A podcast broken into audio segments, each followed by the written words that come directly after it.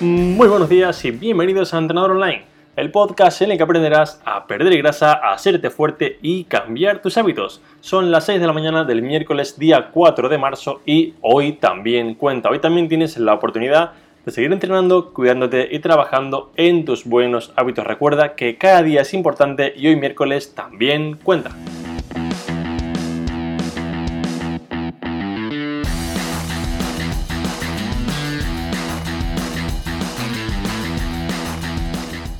En el capítulo de esta mañana quiero contarte cómo cambiar tu cuerpo con un curso de fotografía, cómo conseguir tu mejor versión física aprendiendo de una historia muy interesante que plasma fielmente lo que nos ocurre, digamos, lo que nos sucede en muchas ocasiones cuando queremos cambiar nuestro cuerpo o incluso otro aspecto de nuestra vida. Veremos realmente qué podemos aprender de ello y cómo puedes tú aplicarlo en tu día a día para conseguir los mejores resultados.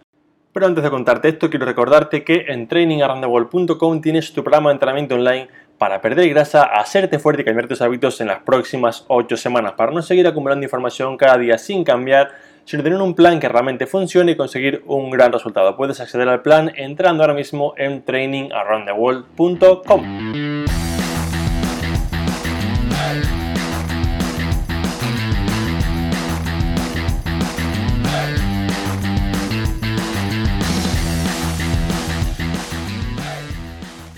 Bien, vamos ahora sí con la parte principal. Sé que estarás pensando, Alberto, ¿qué clase de trampa es esta? ¿Qué truco me vas a contar hoy con esto de la fotografía? ¿Qué clase de, trampa antojo estás preparando aquí? Sabes que no me gustan las trampas, no me gustan los trucos, no me gustan esas cosas, me gusta solamente el trabajo bien hecho y sobre todo el trabajo eficiente, el hacer las cosas sin invertir más cantidad de energía de la que hace falta. Con lo cual, quiero contar una historia que realmente representa, refleja muy bien cómo funciona, cómo trabaja el cerebro humano para que tú que me estás escuchando no caigas en este error y digamos no estés intentando pues poner tu energía, tu foco en las cosas que realmente no te van a hacer mejorar. Así que sin más vamos con la historia.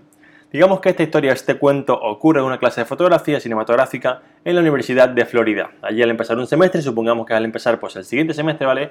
Un profesor dividió la clase en dos grupos, supongamos que el grupo de la izquierda y el de la derecha.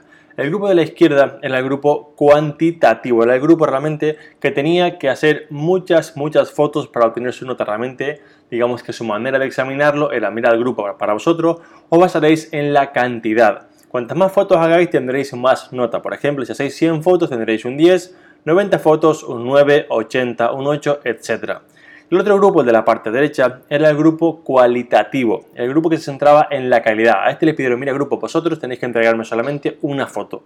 Pero tiene que ser una foto perfecta, fantástica, maravillosa, extraordinaria. Tiene que ser la mejor foto de vuestra vida. Entonces, les dieron el tiempo para trabajar, pasaron, digamos, todos estos meses y cuando llegó el día del examen, todos quedaron realmente pues, sorprendidos porque lo que vieron, lo que pasó, no era lo que nadie esperaba. Entonces, los alumnos que habían, digamos, sido asignados los de la izquierda al grupo cuantitativo, al grupo, digamos, de hacer muchas fotos, eran en realidad los alumnos que tenían las mejores fotos, eran los alumnos que tenían las fotos más bonitas y más extraordinarias. Por el contrario, los alumnos del grupo cualitativo, a los que se les, había un poco pedido exactamente, hazme una foto perfecta, no tenían fotos tan buenas como las otras. Entonces, aquí fue un poco un pequeño caos mental de más a ver, pero ¿cómo pasa esto?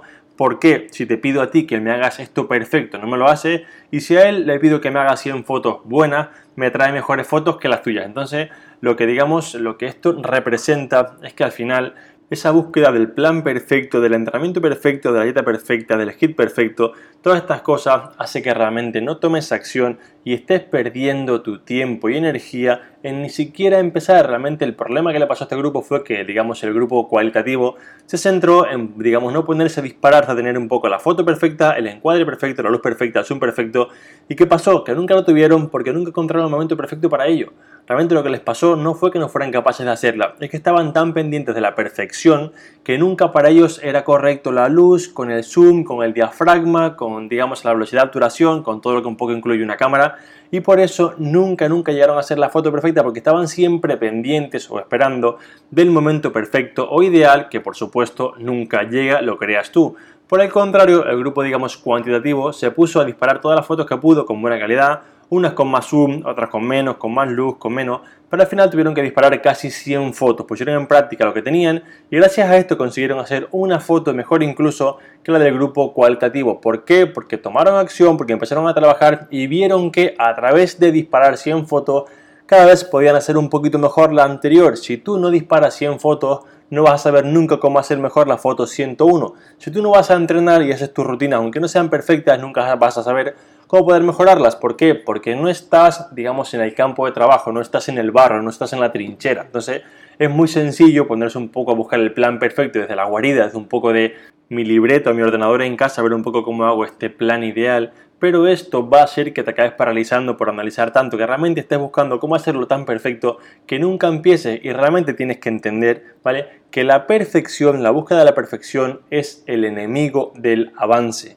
Realmente tenemos que entender que para tú ser maestro de algo, del entrenamiento, de la dieta, de la clase de inglés, de lo que sea, tienes que practicarlo. Y si te pasas el día, como las personas, digamos que del grupo cualitativo, buscando realmente el mejor momento, la mejor foto, el mejor encuadre y no empiezas a disparar, va a ser que nunca seas ese maestro en entrenamiento, en nutrición, en conseguir perder grasa, en lo que sea. ¿Por qué? Porque estás más centrado o centrada en la búsqueda de la perfección que en el avance. Y recuerda que la perfección es la enemiga del progreso o del avance. Así que un poco la moraleja de esto es que cuántas veces no has empezado, digamos, no has dejado de empezar a cuidarte porque aún no tienes todo perfecto. ¿Cuántas veces no has empezado la rutina porque aún no es perfecta? No has empezado la dieta porque aún no tienes el alimento perfecto, digamos la nevera llena. O no te has puesto, por ejemplo, a estudiar para esa posición porque ahora mismo no es el momento perfecto por el tiempo que tienes. Entonces, lo que tenemos que entender es que la perfección, esta búsqueda constante de hacerlo todo genial, es el perfecto camino, digamos, el perfecto sistema para conseguir paralizarnos y no avanzar. Y realmente hay, hay una cosa que tenemos que entender, que es un poco, esto viene con la regla de las 4 6 que os comentaré ahora,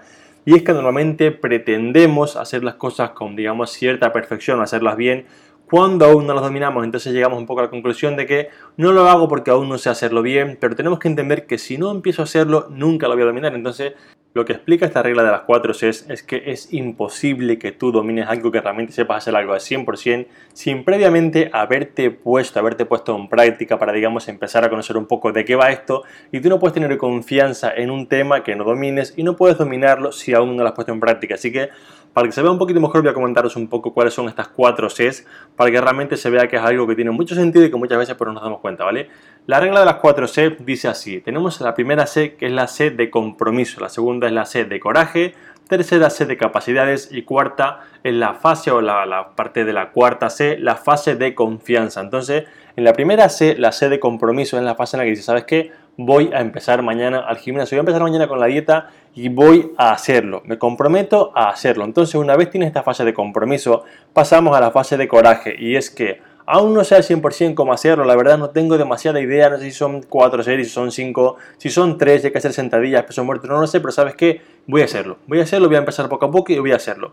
Esto nos lleva a la fase 3, a la fase de capacidades, que es cuando aprendes qué es lo que te hace falta para conseguirlo. Realmente aprendes, pues mire, hay que hacer las sentadillas primero, hay que hacer, por ejemplo, una plancha entre medio, hay que empezar a comer mejor, tengo que pensar en hacerme fuerte, ingerir la proteína, todas estas cosas vas a empezar a verlas en la tercera fase de capacidades. ¿Por qué? Porque antes te comprometiste, tuviste el coraje y llegaste aquí. Pero es imposible que tú empieces a aprender algo si no estás en el camino, con lo cual una vez estás en el camino llegamos a la fase 4, la cuarta C, que es la fase de confianza. Entonces la fase de confianza, la fase de lo domino, lo sé hacer, se llega y sola y únicamente se llega cuando tú has pasado por la fase de compromiso, voy a hacerlo, de coraje, la verdad no tengo ni la más remota idea de cómo se hace, pero voy a intentarlo.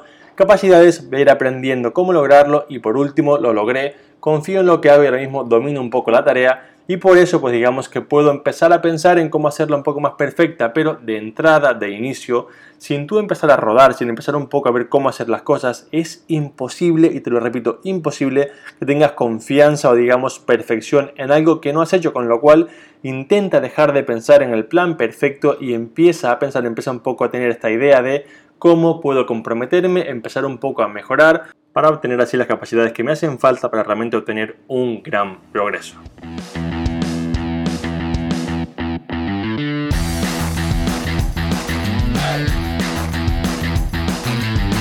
Vamos ahora como cada día con un resumen para que tengas todas las ideas mucho más claras. Digamos que la idea principal de este episodio, de este capítulo, es que tienes que entender que la perfección mata o aniquila el avance o el progreso. Realmente piensa en qué aspectos de tu vida, esto no solamente tiene que ver con el fitness en sí, ¿vale? Piensa en qué partes de tu vida estás, digamos, tratando de ser tan perfecto que esto te impide avanzar ya. Puede ser, por ejemplo, pues tu empresa, tus negocios, tu familia, tus estudios, lo que sea, ¿vale? Tu nutrición, tu dieta, tu, entrenamiento.